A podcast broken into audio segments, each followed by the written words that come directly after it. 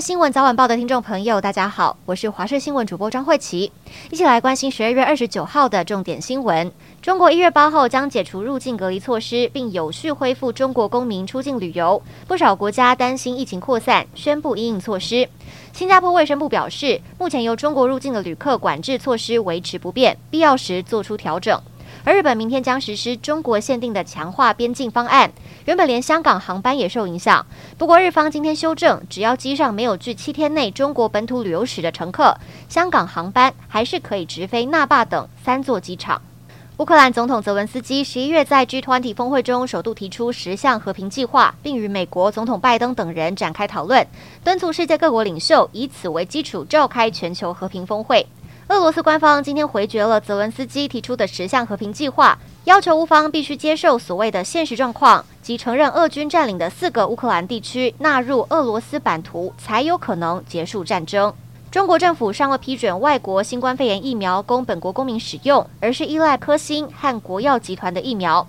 英国《金融时报》报道，渴望接种 mRNA 疫苗的中国民众正涌向澳门，并将澳门唯一一家向游客提供疫苗接种的医院疫苗预约一空。在香港，德国疫苗 BNT 的中国经销商复星医药二十六号披露，公司已经获得香港政府的正式批准，可以为游客提供疫苗。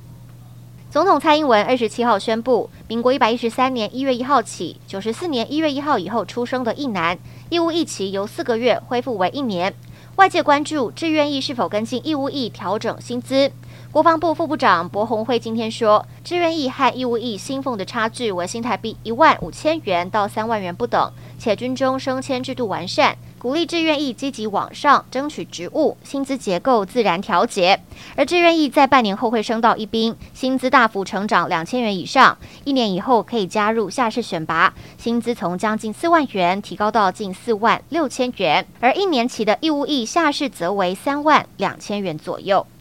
因应民国九十四年次后义务役期恢复为一年，教育部将研议弹性修业制度，切合学生学习需求与服役选择。对此，教育部长潘文忠今天说，预计明年初会跟各大专院校还有学生团体沟通讨论，因为需要深入对话，因此不会安排在大学校长会议这种场合，预计将会分批次去深入了解，考量学校在课程上安排及校务运作上的相关措施。台积电今天在台南科学园区的晶圆十八厂新建工程基地举行三纳米量产及扩厂典礼，由台积电董事长刘德英主持。而针对日前台积电到美国亚利桑那州设厂，引发台积电去台化的议题，经济部长王美花今天在台积电三纳米量产及扩产典礼表示，台积电总裁魏哲嘉谈及去台化时说，门都没有，今天就可以看到厂房都已经在盖了。